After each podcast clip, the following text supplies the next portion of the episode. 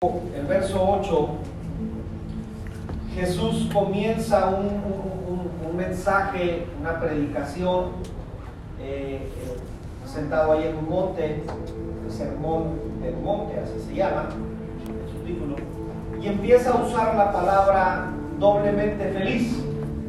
Y empieza a decir, doblemente feliz los que son misericordiosos, doblemente feliz los que son de corazón humilde, doblemente feliz. Y empieza a, a- a- decir este tipo de, de declaraciones importantes. Pero en una de sus declaraciones, que es en el verso 8, mire lo que dice. Bienaventurados los de limpio corazón. Vo- Voy a hacer el significado de esta palabra. Doblemente felices los de limpio corazón, porque ellos verán a Dios. ¿Me ayuda a leerlo en esta mañana, por favor? Bienaventurados los de limpio corazón, porque ellos verán a Dios. Tome su lugar unos minutos, por favor.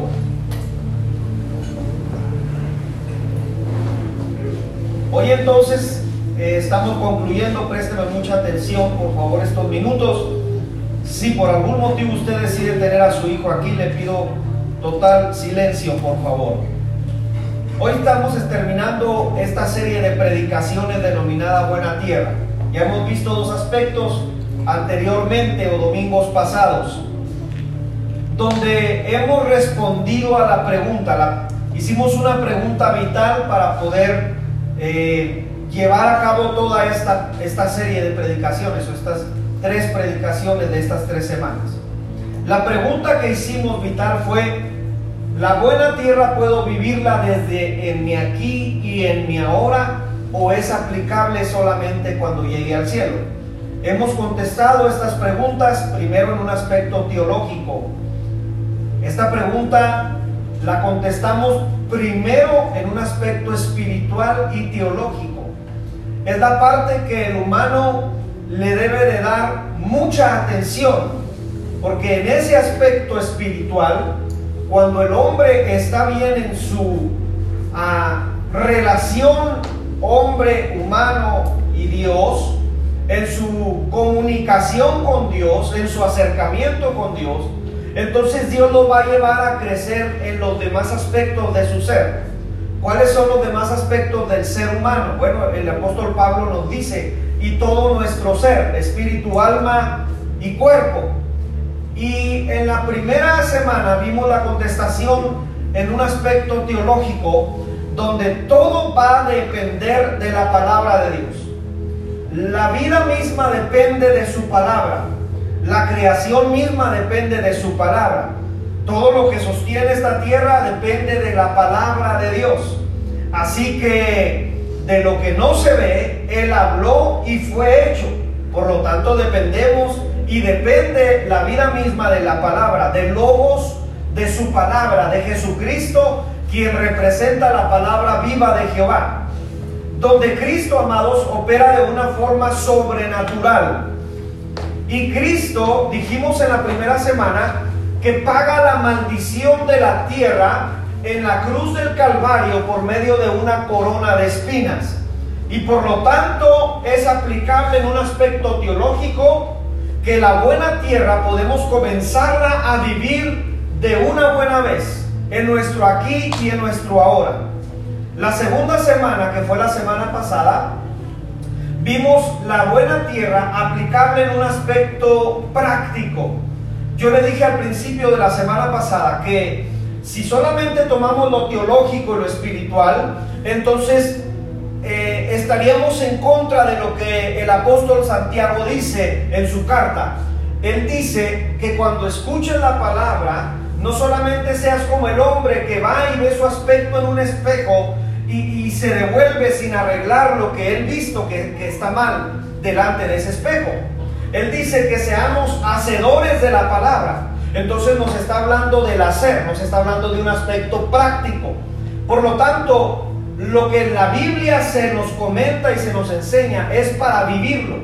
No es para soñarlo y para creer que probablemente cuando esté en el cielo pueda vivir eso. No, no, no, no, no. Ese aspecto práctico comienza desde aquí en la tierra.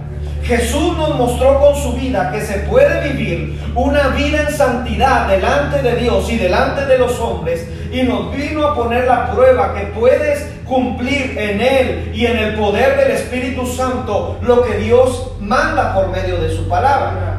Entonces, en un aspecto práctico, nos fuimos a una persona llamada José, ahí en el Génesis, y vimos que la vida se es formada por medio de procesos. Acuérdese que estuvimos hablando de procesos. Ah, va a haber procesos en los cuales vivamos que son procesos muy duros, muy pesados de pronto en nuestra vida. La humanidad vive procesos, las personas viven procesos, el clima vive procesos, los animalitos viven procesos. O sea, a partir del diluvio, todo esto vive procesos. Nuestra vida espiritual está llena de procesos. Nuestra vida diaria está llena de procesos. Pero en esos procesos José nos muestra que podemos seguir teniendo las vestiduras puestas de integridad, de pureza, de fe, de todo lo necesario para tener una buena tierra en un aspecto práctico. ¿Cómo le iba a José bien? A pesar de que las circunstancias estaban mal en su alrededor. En su contexto las circunstancias no estaban bien para José, amado. O sea, que sus hermanos lo traicionasen y lo vendiesen y, quisiesen matarlo. Luego va y trabaja con un hombre y la mujer cuenta una mentira y lo meten a la cárcel. Son injusticias que sucedió en la vida de este hombre. Pero a pesar de las injusticias, las traiciones y lo que haya vivido, este hombre seguía teniendo las vestiduras puestas y creyendo la palabra. Acuérdate que todo comienza con la palabra de Dios. La palabra fue por medio de un sueño. Y por lo tanto él creyó en ese sueño, en la palabra de Dios, y en su aquí y en su ahora, por más situaciones que viviera difíciles, siempre Dios lo estaba prosperando en todo lo que hacía. ¿Sabes por qué? Porque la buena tierra también es aplicable en nuestra vida práctica. ¿Alguien me dice amén a eso? No se trata de un sueño guajiro o de una esperanza que vamos a ver hasta que muramos, sino que desde ahora podemos vivir esta buena tierra en Cristo Jesús. Porque si no, entonces hay que quitar pasajes de la Escritura que dice que en Cristo Jesús somos más que vencedores. ¿Cuántos más que vencedores hay aquí? Por lo tanto, como somos más que vencedores, eso es aplicable desde aquí, desde la tierra. No hasta que lleguemos al cielo. Así que estas vestiduras de integridad, de pureza, de fe, de esperanza, José nunca se las quitó. Aunque sus hermanos creyeron que se las robaron, se las quitaron, nunca se las quitó, sino siempre las traía puestas. Hoy cerraremos en un tercer aspecto aplicado respecto a la buena tierra. Y comencé diciendo esta predicación que es un aspecto ignorado muchas veces por la sociedad y duplicado quisiera entenderlo por el cristianismo. Es el aspecto almático o en un buen en la palabra como viene en el diccionario almática que es el alma. Ese aspecto del alma es muchas veces muy ignorado por la sociedad y doblemente ignorado por la iglesia, es poco atendida. Es la parte donde todo el mundo vive su día a día y Hollywood nos lo muestra en todas sus películas y Televisa nos lo muestra en sus novelas y las novelas y los cuentos nos lo muestran y desde niños todos crecimos con la búsqueda de la felicidad. Hollywood nos lo muestra fin y vivieron felices para siempre. Las novelas de Televisa nos lo muestran con que la chica que no tenía economía al último se casó con el chico que sí tenía economía y fueron felices para siempre. Y vas a los cuentos y nos muestran a una chica que, que sirvió por mucho tiempo porque su papá se murió y la trataban mal, pero un día se encontró al príncipe de sus sueños y fueron felices. Y si te fijas, todo va enfocado a la búsqueda de la felicidad. La gente quiere tener sus propios negocios, hacer dinero para tratar de estar felices para siempre. Y si te fijas, la humanidad está en la constante búsqueda de la felicidad. ¿Qué pretende la humanidad con esto? Pretende el vivir feliz para siempre. Quiero emprender mi propio negocio para ser mi propio patrón, hoy te dicen, y llegar a lograr lo que mis sueños me dictan. Quiero lograr ese sueño, darle bienestar a mi familia, estar bien, tener paz.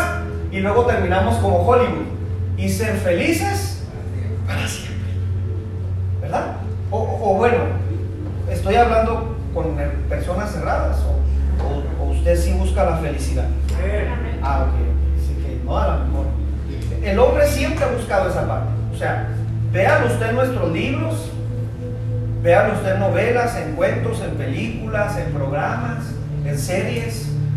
Los buenos ganaron y los malos perdieron. Lo positivo salió, la luz salió y la oscuridad fue más apagada. Y surge aquí una pregunta que hacer. ¿De dónde o cómo trata Dios en ese aspecto con el hombre? Porque leímos un pasaje. Jesús viene y declara, son doblemente felices los de limpio corazón. Jesús no viene y nos dice, y vivieron felices para siempre. No, no, no. Dice, son doblemente felices los que tienen limpio su corazón. Porque del corazón mana toda la vida. Jesús va a la raíz. El mundo busca por otros lados. No va a la raíz, busca. Busca en la fama, busca en el dinero, busca en tantas cosas la felicidad. Y al final de cuentas se da cuenta, valga la redundancia, que no estaba la felicidad ni en la fama, no estaba la felicidad ni en el dinero, ni en las posiciones. Porque le dijeron a uno, el, predicador, inteligentemente y sabiamente dijo, que tanto trabajó uno por todo el resto de su vida que al final no sabe quién se va a gastar lo que él acumuló. ¿Le ha pasado?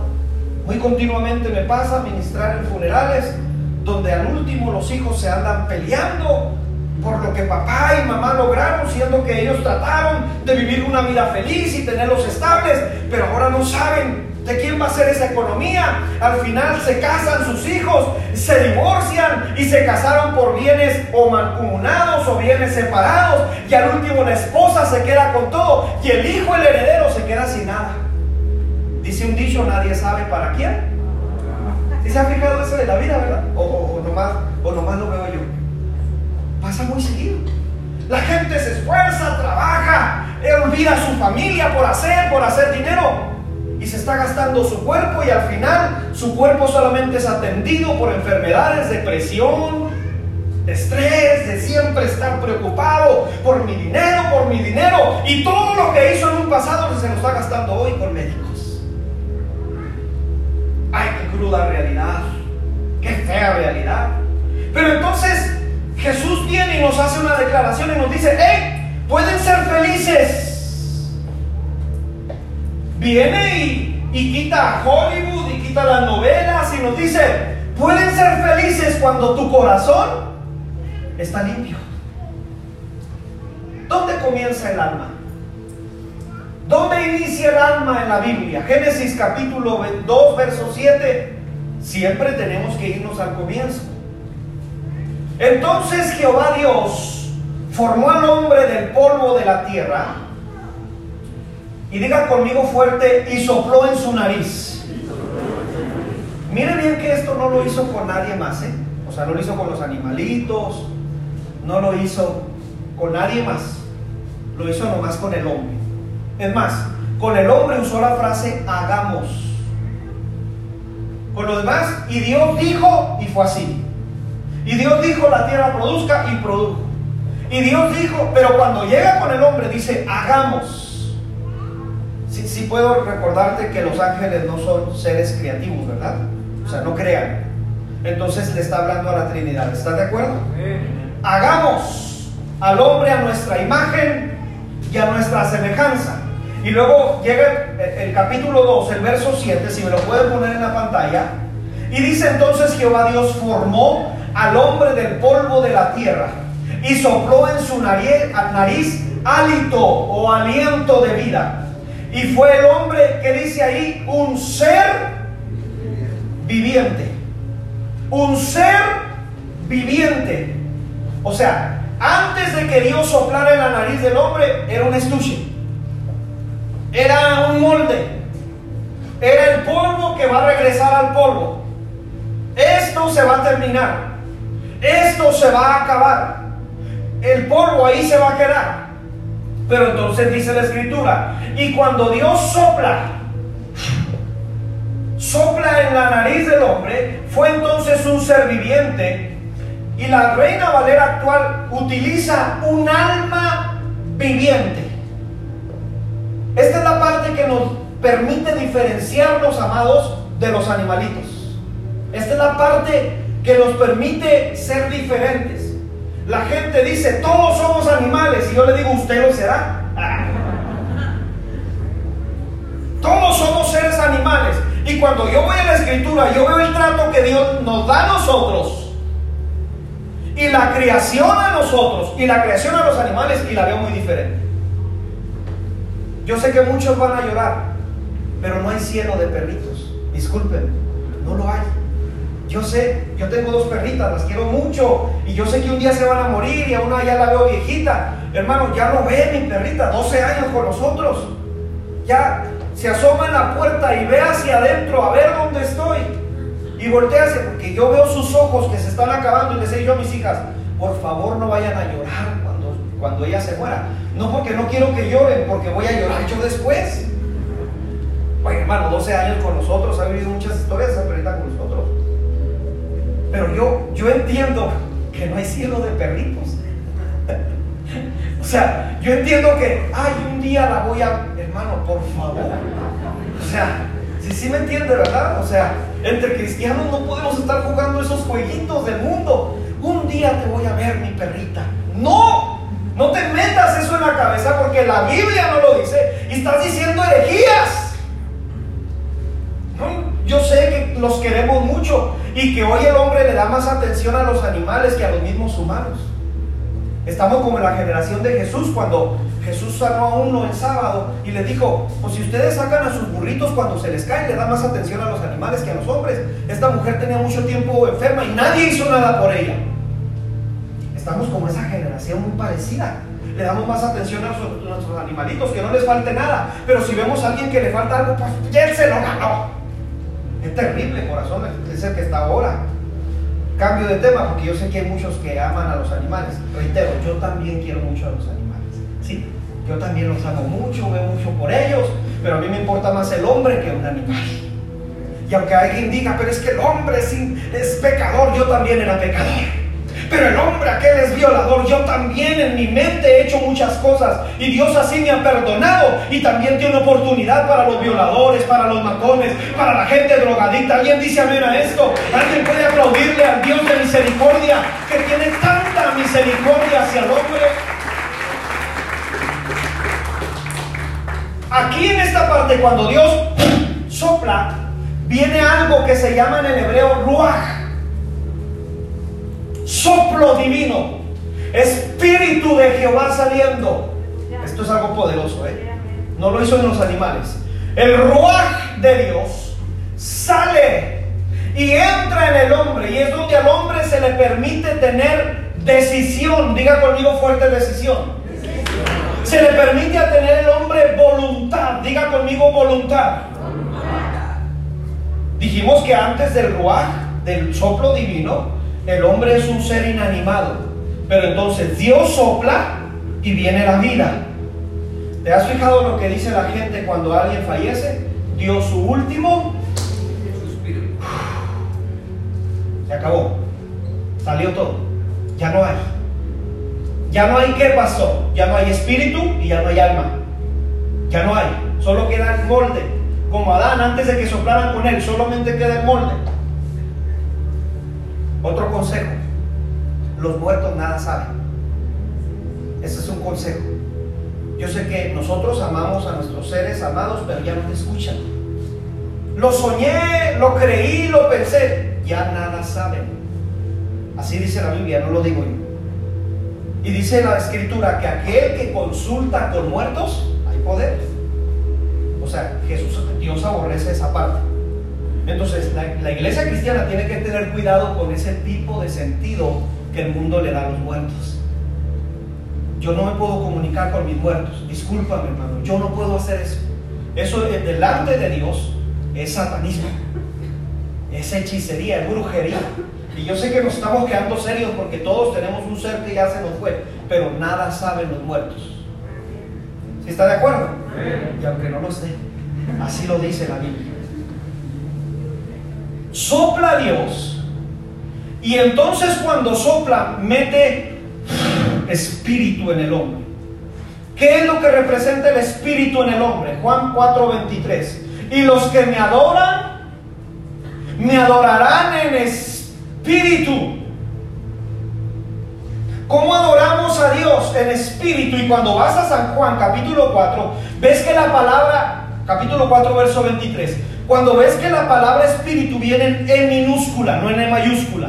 Cuando la Biblia te muestre E mayúscula, esa está hablando del espíritu de Jehová. Cuando te ponga E minúscula, es espíritu del hombre. Por lo tanto, la Biblia nos dice que Dios anda buscando adoradores que le adoren en qué. Entonces lo que me da conocimiento de Dios es mi espíritu. Lo que se conecta con Dios cuando yo estoy en su presencia es mi espíritu.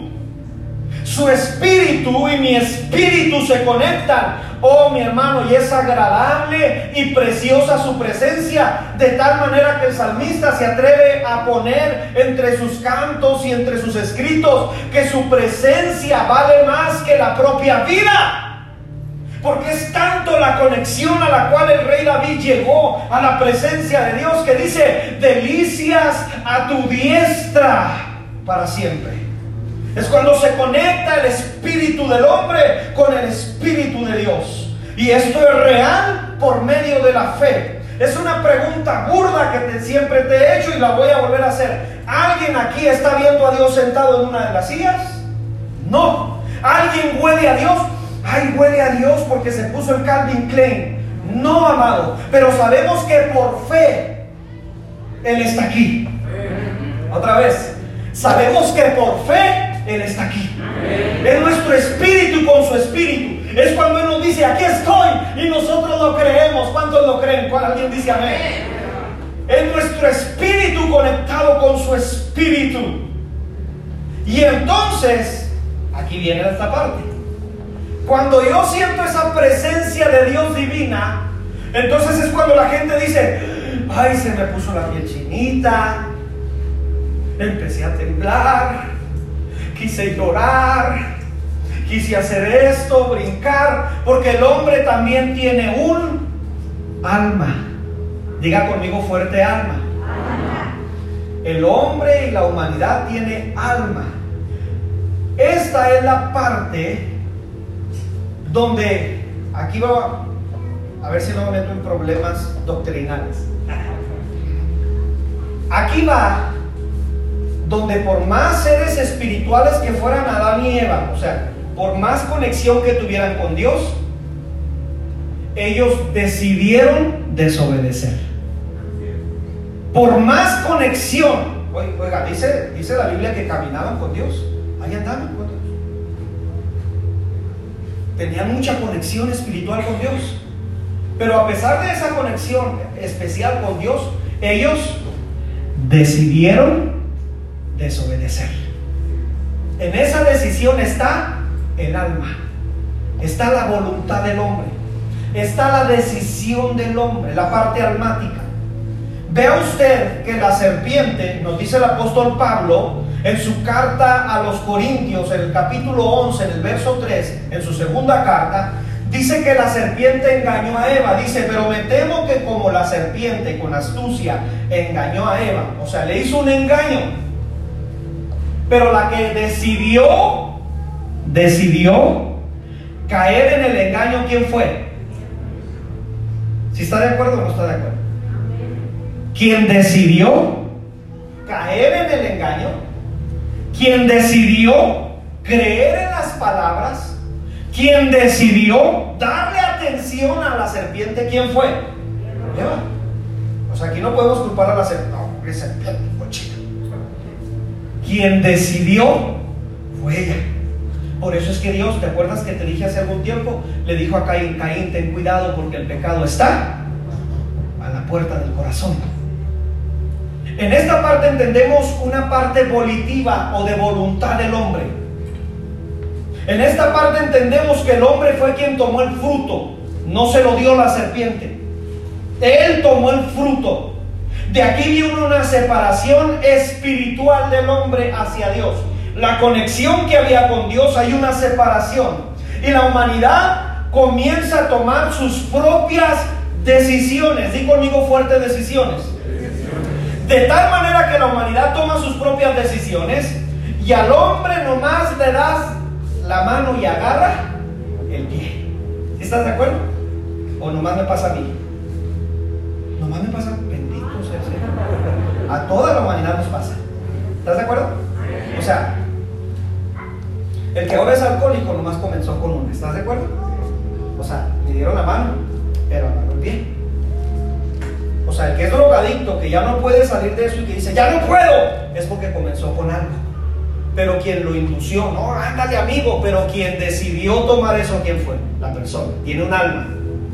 ¿Sí? Yo no puedo culpar, es que los demás, es que mi pasado, es que mi presente, es que ando. No me da despensa y por eso tengo que salir. ¿Sí? O sea, aquí no, es tu alma, mi amiga. Es mi alma. De aquí viene una separación espiritual y el hombre comienza a tomar decisiones de tal manera que Dios dice en un punto, el hombre y su pecado me está llegando hasta acá. Porque permitió que el hombre decidiera. Ahora, al comienzo dije que esta área muchas de las veces es poco atendida y tal vez en un nivel más alto en los cristianos, ya que la mayoría de las ocasiones pretendemos con buenas intenciones, y yo me sumo a esta intención, ¿eh? yo me voy a sumar pretendemos con buenas intenciones llevar todo aspecto humano al área espiritual. Otra vez. Todo aspecto humano lo llevamos al área espiritual. Me duele el codo, voy a orar por usted. No puedo perdonar, voy a orar por usted. Hay pensamientos en mi vida que no... Voy a orar por usted. Pastor, ¿eso está mal? No, no es que esté mal. Pero hay que tratar algo más con esa persona. Hay poder. Hay que tratar algo más con esa persona. Porque tiene un alma. Voy a, voy a hacerte preguntas aquí, francas y sencillas, y espero que me las entiendas. ¿Cómo le haces si yo siendo cristiano, ¿cómo le hago para que una persona que ha perdido un ser amado, hijo, esposo, papá, mamá, yo le diga, ven, voy a orar por ti y ya se te va a olvidar? ¿Lo podemos hacer? Poder. ¿Por qué? La oración tiene poder. ¿Cómo le hago con una persona que fue violentada toda su vida desde niño? Fue violado, fue violada y yo le digo, ven, voy a orar por ti y Dios te va a borrar todo eso y ya vas a hacer así, no va a pasar nada en tu. ¿Puedo hacerlo como una oración? Tengo que sentarme a platicar con esa persona. Porque esa persona tiene un alma y necesita decidir perdonar a eso que le hizo daño. ¿Alguien me está entendiendo hasta aquí?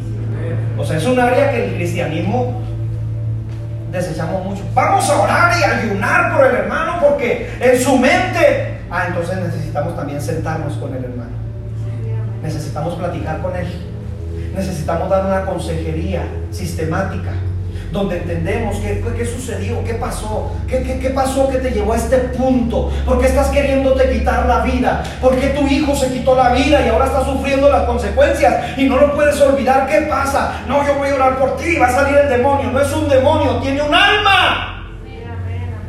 Y esa alma también Dios tiene el poder de tratarla por medio de su palabra y la renovación del entendimiento, donde viene Dios y nos dice, perdiste un hijo, perdiste una hija, tienes esperanza eterna. Pero si yo no lo entiendo, si yo no lo capto, las ofensas con las personas que amo hacia mi vida, ¿Qué le dices a la hermana, a la persona, al hermano que está eh, teniendo una infidelidad en su matrimonio? Vamos a orar para que se olvide esto. ¿En serio nomás vamos a orar? Está sufriendo en su corazón porque el ser amado que tenía 30, 40 años de casado, hoy se está dando cuenta que le puso los cuernotes. se vamos a orar. ¿Era todo? Oraremos y ya que se le olvide. Ya oramos por usted, ya no tenga sentimientos. ¿En serio? Hay poder. Ya no pasa nada. El Señor ya hizo algo en su vida, por lo tanto usted tiene que olvidar todo lo que el Señor este le hizo, la golpeó, la humilló, la violaba todos los días, la violentaba, por lo tanto Dios tiene el poder, Dios tiene el poder de hacerlo. ¿Cuántos me dicen amén? Pero también necesita que nos sentemos con Él y le enseñemos la palabra y le digamos que en la palabra hay áreas de oportunidad de nuestra alma, donde Dios también sana nuestra alma. ¿Cuántos dicen amén a esto? Y le pueden aplaudir fuerte a Dios que tiene cuidado de todo nuestro ser, espíritu, alma y cuerpo. Ahora aquí va la pregunta, ¿cómo le puedo hacer para vivir una buena tierra en un aspecto almático? ¿De qué manera puedo fortalecer mi corazón para que este corazón sea limpio, como dice Jesús? Y sea bienaventurado este corazón, como habla la Escritura. Y lo que vivo en lo terrenal pueda ser fortalecido por lo celestial. ¿Cómo le hago? ¿De qué manera puedo mantener un corazón limpio, Señor? Si me han traicionado, si me han hecho esto, si me hicieron aquello, si he vivido traiciones, si he vivido desesperación. ¿Cómo le hago para no sentir esta agonía por mi ser amado que ya no está, que no lo veo todos los días? ¿De qué manera le hago, Señor? Y quien nos puede contestar esa pregunta es Jesús. Porque yo te dije que toda esta serie de predicaciones la enfocamos en la persona de Jesús. ¿Alguien está de acuerdo conmigo? Tres amenes, los demás ¿Alguien está de acuerdo conmigo? Bien. Voy a hablarte de solamente dos aspectos porque el tiempo no me da. O sea, para esto, hermano, necesitamos estarnos aquí un buen rato. ¿Sí? Un curso, a lo mejor, algo, algo que, que venga respecto a estos temas pero no puedo, no me da el tiempo. Entonces yo dije, lo tengo que dividir, dividir en dos y se acabó. Es como a las bodas que vas y llegas, te sirven el chile colorado y los frijoles, te lo comes, te embarras todo y luego te dicen, aquí está el pastel, váyase, Dios lo bendiga y deje el regalo. ¿Verdad? Qué chido eso, ¿verdad? O sea, no se meten en rollos. O sea, que esto y que aquello y que no, no, no, no. Chile colorado, frijoles, sopa de arroz, dos tortillas de maíz, un vasote de coca. Dios le bendiga, vamos a orar por los alimentos. Gracias Señor, porque permitiste a todos estos colgados venir a mi fiesta, que dejen regalos en el nombre de Jesús. Aquí está el pastel de al súper y se me van, porque ya me quiero ir, estoy cansado, pagué toda esta fiesta. Así más o menos se lo voy a tratar de poner porque no puedo hacerlo de otra manera, adornárselo. Número uno, Jesús nos muestra con su vida algo que batallamos usted y yo. Ocultar las emociones. ¿Cómo estás? Está podrido por dentro, ¿eh? Está llorando por dentro. ¿Cómo estás? Bien. Está ocultando las emociones. ¿Cómo te sientes? Se está muriendo por dentro y te dice, estoy bien. Estoy en victoria. Siento que se está muriendo por dentro. Hay poder. Ahora, vamos a ver a Jesús, ¿te parece? Jesús es quien nos muestra esto. Lucas capítulo 10, verso 21. ¿Me ayudas a buscarlo ahí en tu Biblia, por favor? ¿Me ayudas, hijo, con el saco? Porque ya, ya estuvo, ya. No, ya. Ya es mucho esto. Hermano, cuando me venga playera de tirante, no se agüite. no, es que hace mucho calor, discúlpenme. Esta semana anduve bien mal. Digo anduve, porque el viernes tenemos un grupo de mis compañeros de la escuela y les dije, amigos, se han dado bien malo, quién sabe qué onda en mi cuerpo, eh, no sé qué pasa. Y rápido empecé a recibir mensajes de ellos. Y una persona me mandó un audio, se puso a orar por mí. Cuando yo escuché ese audio de esta persona, algo poderoso sentí en mi cuerpo de ahí para acá, desde el viernes para acá. Le dije a mi esposa, he sentido mi cuerpo que está agarrando fortaleza, que está agarrando poder de parte de Dios. Algo está sucediendo bueno en mi cuerpo. Lucas capítulo 10, verso 21. En aquella misma hora, Jesús, ¿puede leer esa palabra? ¿Se qué? Se regocijó se puso contento, se puso feliz en el espíritu y dijo, yo te alabo, Padre, Señor del cielo y de la tierra, porque escondiste estas cosas de los sabios y entendido, entendidos y las has revelado a, los ni a, estos niños. Y sí, Padre, yo te alabo a ti. Mira bien que este es un episodio donde Jesús nos muestra que cuando Él está contento, lo muestra ante el público. No dice, no me vayan a ver contento porque van a pensar que ya... No, no, no. Él se pone feliz cuando tiene que ponerse feliz. Él muestra sus sentimientos. Él muestra sus emociones. Él, no dice, ay, que no me vean sonreír. No, no, no, no. Se regocija en el espíritu. Se goza y les dice, estoy contento, estoy feliz, porque lo que aquellos quisieron aprender ahora les está siendo revelado a ustedes.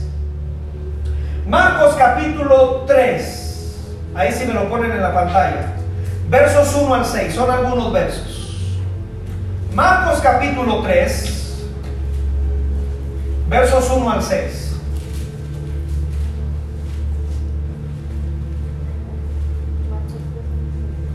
Otra vez Jesús en la sinagoga, entró a la sinagoga. Si estamos bien ahí, ¿verdad? Y había ahí un hombre que tenía seca una mano y le acechaban para ver si en día de reposo le sanaría a fin de poder acusarlo. Entonces Jesús dijo al hombre que tenía la mano seca, levántate, ponte en medio. Y les dijo, ¿es lícito en los días de reposo hacer bien o hacer mal? Salvar la vida o quitarla. Pero ellos qué hacían? Se estaban callados, ¿verdad? Entonces, mirándolos alrededor, aquí van dos sentimientos y emociones, mirándolos alrededor, ¿qué hizo?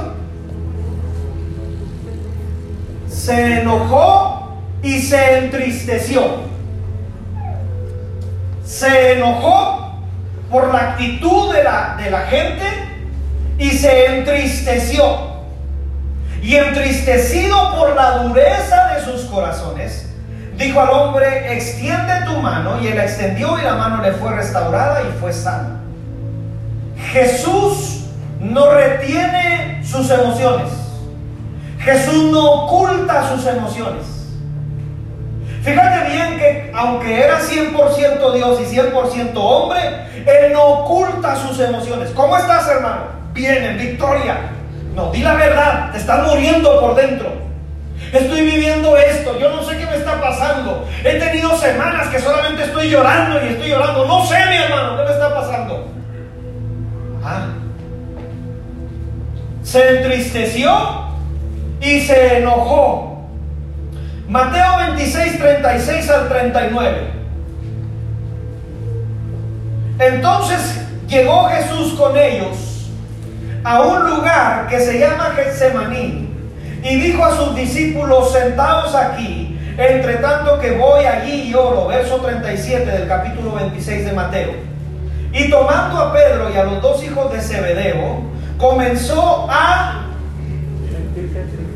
comenzó a ¿Y a qué más? Pero es el Hijo de Dios.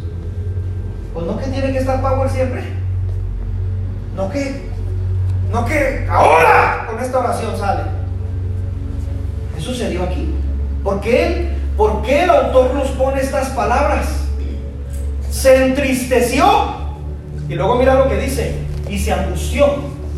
¿A alguien le ha pasado angustiarse por una situación? Dígame amén todos.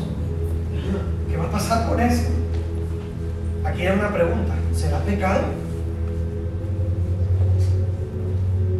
¿Será pecado que yo me angustie? ¿Será pecado que yo me entristezca de pronto? Pastor, ¿qué tiene? Pues he andado triste. ¿El pastor triste? ¿Cómo? Sí. Soy men. ¿Ya? No soy hombre. Cuando está...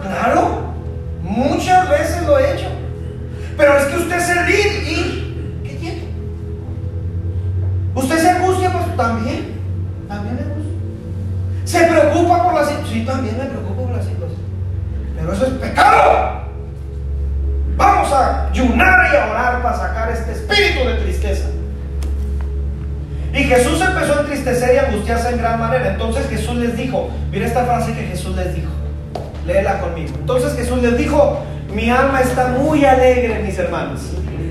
Muy triste, ¿hasta dónde? O sea, Jesús no oculta sus emociones. ¿Estás de acuerdo? No las oculta. ¿Qué consejo me sirve a mí aquí? No ocultes tus emociones.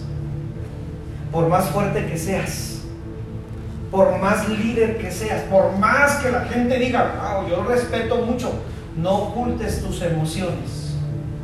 Ahora, yo te voy a hacer una recomendación. Debes ser sabio con quien sacarlas. No las saques con cualquiera. Porque hay gente que nomás le gusta el chisme.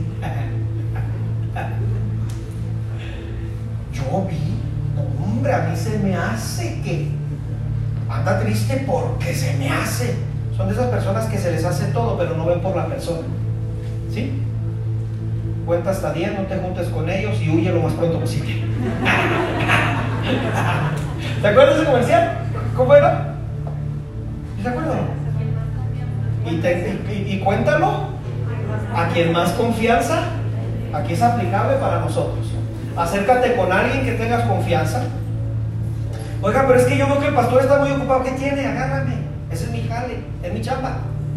Siéntate conmigo. Si tienes que llorar, yo te voy a ver llorar. He visto tanta gente en mi oficina nomás llorar, llorar y llorar y llorar. Y luego me dice, gracias, pastor. Yo no hice nada.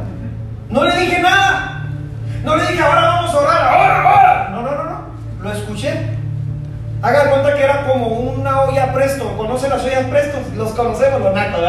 Los nacos conocemos las ollas. ¡Se están haciendo los frijoles! ¿Sí le pasa, verdad? Ok. Sí, es que estoy hablando con la gente correcta. A lo mejor si estuviera en otra área social, hermano, conoce la olla eléctrica punto cero que jala por wifi en cuanto en su mente usted le dice que se apague, se apaga. De esas ollas yo no estoy hablando aquí, ¿está bien? Estoy hablando de las ollas de los matos que te dicen, si se lleva una, le tomo la otra. ¿Sí los escuchan? ¿Sí? ¿Sí se acuerdan de esos?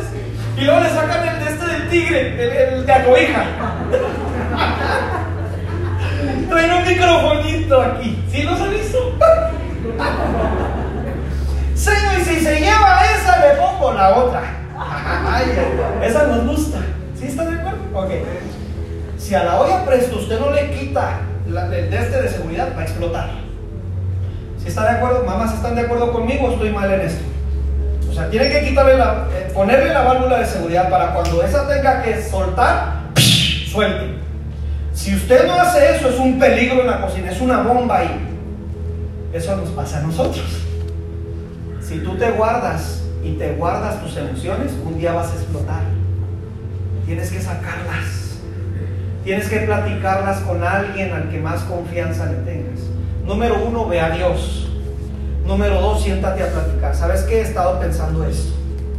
¿Sabes qué? Me he estado sintiendo de esta manera. ¿Sabes qué? Siendo sincero, siendo franco, está pasando esto en mi matrimonio, nos ofendemos mucho, pasa esto, yo no sé qué es lo que está sucediendo, yo no sé qué es lo que está pasando. Estaba solamente llenando la olla presa. Tienes que expulsar eso. Tienes que llorar de repente. Tienes que soltar eso que traes. ¿Cómo le hago, pastor? Siéntate con el que más confianza le tengas. Y mucho ojo, ¿eh? Fíjate, ¿por qué te estoy diciendo esto? O sea, ese comercial lo sacaron de este pasaje. es que déjame te digo por qué. Jesús, ¿cuántos discípulos tenía? Ok, fíjate bien que unos versos antes nomás jalo a tres. ¿Sí te fijaste eso? A uno y dice y a los dos hijos de Zebedeo. O sea, no jalo a todos. Jalo a tres. Ya de los doce se va a tres.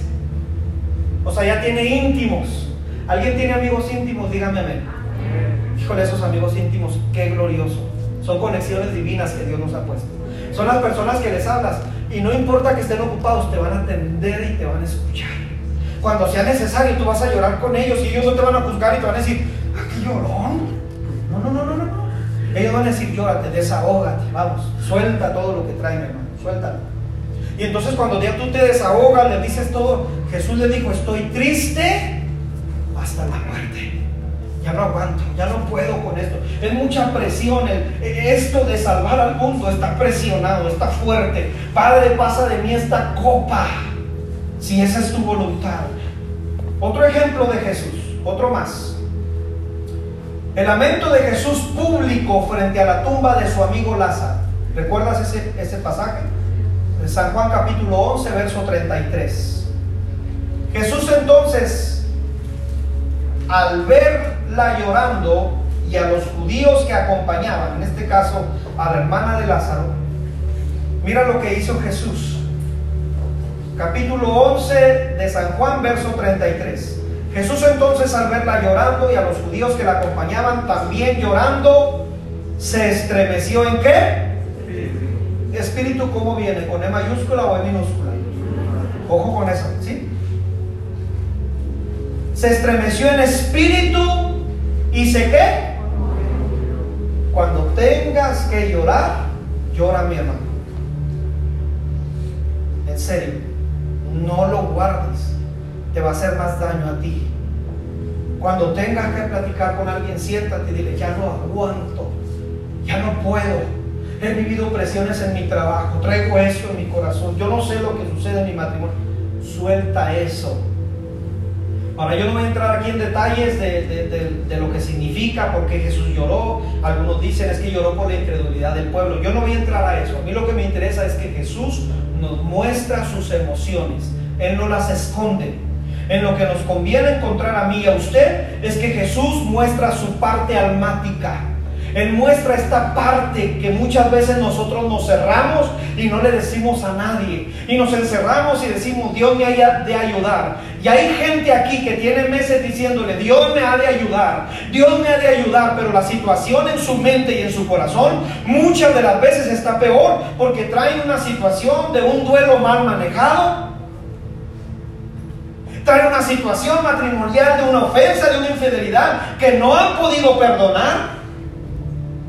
Trae situaciones en su mente y en su corazón de cosas, de ofensas, de gritos. Que hay veces que la gente te dice, me dijo esto y eso no se me ha olvidado. Mi esposo, mi esposa usó esta palabra y yo no sé, pero siento dolor. Esa parte muchas de las veces tiene que ser tratada, sentarnos, platicar, por lo tanto, consejo número uno que Jesús nos da, muestra tus emociones, no las escondas. Muestra tus emociones. Cuando puedas, cuando tengas que estar contento y hay una situación que te hace estar contento, no te detengas. O sea, hay veces que la gente, oiga, pasó porque usted de repente dice muchos chistes, ando contento. ¿Qué? ¿Qué? ¿Qué tiene? Porque hay gente que siempre te quiere ver así hermanos, yo como soy. Si Dios me escogió es en mi esencia, así como soy. En mi personalidad, Él no me dijo, voy a cambiar tu personalidad, Él me dijo, voy a cambiar tu corazón. Pero ya tú traes una esencia, yo te hice así, no me equivoqué. Aquí va un consejo para los matrimonios, ¿está bien? Cuando tu esposo te quiera cambiar, no es que tienes que, no, no, no, no. Yo no tengo que ser así. Tú me conociste así. O sea, yo me gusta ser así. Yo soy sociable. Tú me conociste antes de que me casara que yo era sociable. A mí me, gusta platicar con la... Pero es que si yo estoy acá callado, porque yo soy bien callado, tú tienes que estar aquí callado con... No, señor, usted es el callado. Yo no. Sí, sí, no pierdas tu esencia. O sea, que los demás no hagan que pierdan la esencia que Dios puso en ti. Está muy serio, hermano. O sea, como que está pegando, ¿verdad? Así como que ves, gordo. O sea, tú me quieres hacer a ti. No, yo no soy como tú. ¿Verdad que decimos así? Yo no soy como tú. ¿Por qué quieres que a fuerzas? Se acordó, ¿verdad? Consejo número dos que nos da Jesús. Estos van pegados dos, ¿está bien? Jesús para tener un corazón limpio, número uno, muestra sus emociones. Número dos, perdona. Número dos, perdona. Fíjese bien que, que Jesús anduvo con los discípulos un buen tiempo en el ministerio, vieron los milagros, vieron las sanidades, vieron todo lo que Jesús hizo. Y aún así la Biblia nos sigue diciendo que casi al final no creían en Él. No creían en Él. Estaban cegados, estaban cerrados en su mente. No querían creer en Él. Esto es terrible, hermano. A pesar del esfuerzo que estaba haciendo a pesar del ministerio que Dios había puesto en su vida, a pesar de todo lo que él, Dios le permitía mostrar, los cercanos a él no creían en él, no confiaban en él, no creían que él pudiera eh, ser el Hijo de Dios. Pero a pesar de eso, Jesús los seguía amando. Jesús los seguía amando. Amar, perdonar y ser agradecido Jesús nos muestra con estos tres principios que un corazón puede estar limpio, amar, perdonar y ser agradecido. Jesús lo seguía amando a pesar de que no confiaban en Él. Es que yo no confío en ti. Yo siento que tú desde que naciste eres un inútil y no sirves para nada. Yo aún así lo que hago lo hago por amor. No lo hago para agradarte a ti. No lo hago para agradar a la gente. Todo lo que hago lo hago como para Dios y no para los hombres porque lo hago con amor. ¿Alguien dice amén a esto? Porque si tratas de agradar a los hombres, hay dicho, ¿verdad? Que la gente dice, no somos monedita de oro. Sí, sí, sí, se lo sabe, ¿verdad? O sea, no vas a agradar a todos. No le vas a caer bien a todos. Pero eso que no te tenga en una posición de decir, ay, cómo me gustaría que esta persona así, así primeramente ocupa tu corazón de agradar a Dios y de amar a Dios. Y cuando Él derrama de su amor sobre ti, ese amor va a ser derramado a los demás. De tal manera que vas a ser una copa que está rebosando siempre del amor de Dios en tu vida. Dice el apóstol Pablo, vestidos del amor de Dios. Que sea derramada la copa del amor de Dios en nuestras vidas. Yo las cosas que hago las hago por amor. No las hago por compromiso, es que lo tengo que hacer. Lo hago porque amo a Dios y porque amo a los seres que Él creó. Y que aunque los seres me paguen mal, a los seres que Él creó me digan, usted no sirve para esto, yo no confío en usted, yo no lo estoy haciendo para ellos, yo lo estoy haciendo para el que está sentado en el trono, porque Él lo hace por amor. Y así como Él confía en mí, yo sigo confiando en los corazones, a pesar que no confíen en mí. ¿Alguien dice amén a esto? Se trata de Él y no de nosotros, mi amado. Todo lo que hagas, hazlo por amor.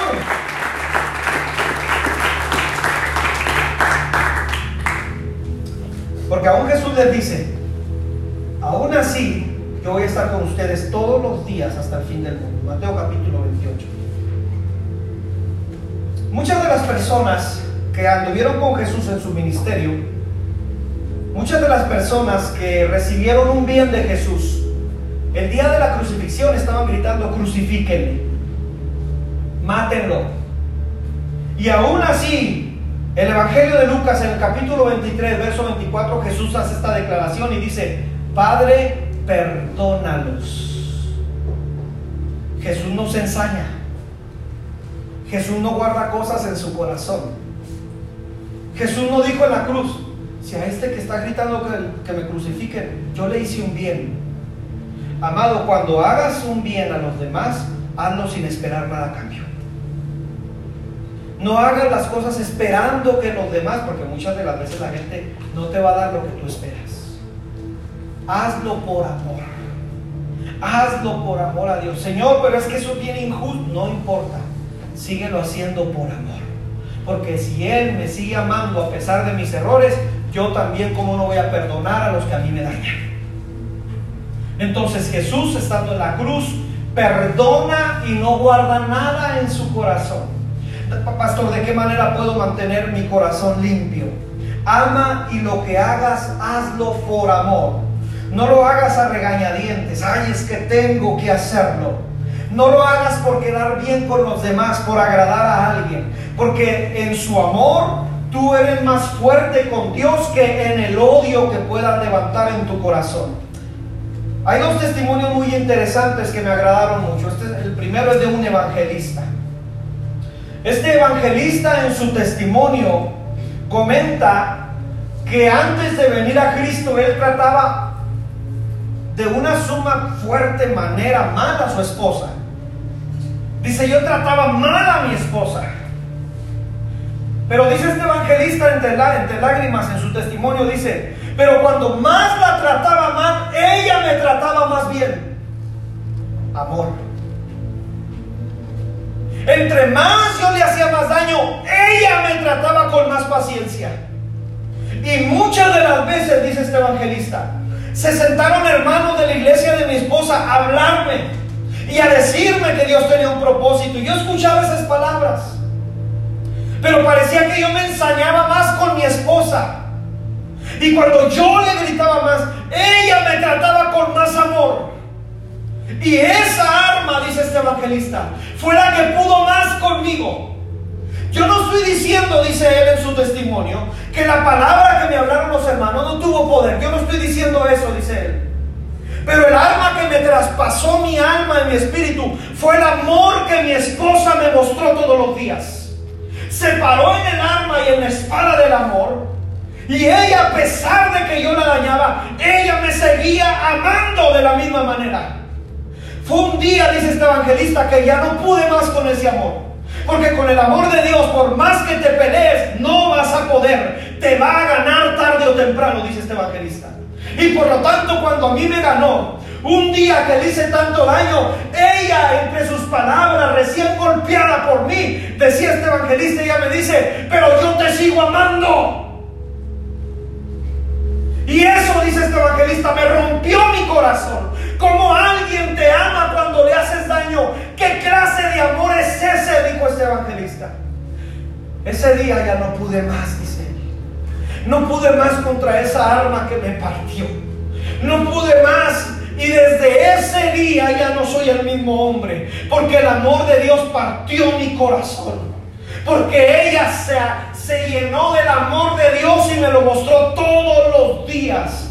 A pesar de lo que ella y yo vivíamos. Ese es un testimonio.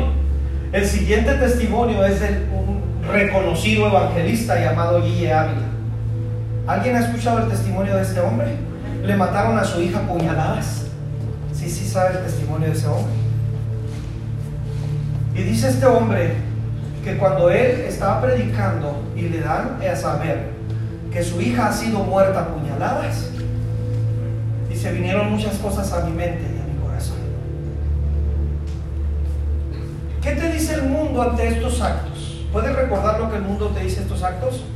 Véngate, mátalo. E-, eso es lo que dice el mundo. Es un trauma que nunca vas a poder olvidar. Dice este hombre, pero yo predicaba del amor de Cristo. Y ahora me tocaba practicarlo. Y cuando tuve enfrente de mí al hombre que mató a mi hija puñaladas, yo le dije de la misma manera que Dios te perdona, yo también te perdono. Y este hombre enfrente de él, dándole la mano, porque dice el hermano, yo le pude hacer daño en ese momento. El hermano antes de ser evangelista era boxeador. Yo le pude hacer mucho daño, pero pudo más el amor de Dios sobre mí. Y yo pensé dentro de mí, dice, hoy un día su, testimonio es tremendo. Y dice él, y yo pensé dentro de mí, ¿qué pasa si no lo perdono? entonces predico mentiras. Wow, hermano, este tipo de asuntos es, ya una parte ya más allá. Pero a mí no me cabe en la cabeza cómo este hombre pudo perdonar a quien mató a su hija puñaladas. Alguien tuvo un trato con él en su alma. Hubo una decisión que él tomó dentro de su corazón, no guardar rencor. Nadie le iba a regresar a su hija ya. Ya nadie. O sea, aunque perdonara, nadie le iba a regresar a su hija. Pero aún así él no guardó rencor. Y cada vez que este hombre daba este tipo de testimonios, se convertían miles de personas. Porque muchas de las personas tienen falta de perdón en su corazón por el daño que en un pasado les han hecho. Pero alguien trató en su alma. Y en el alma está la voluntad. Y en la voluntad está la decisión y en la decisión Él decidió perdonar a quien le hizo daño. Jesús nos enseña con su vida, número uno, no guardes tus emociones, exprésalas. Número dos, ama sin esperar nada a cambio.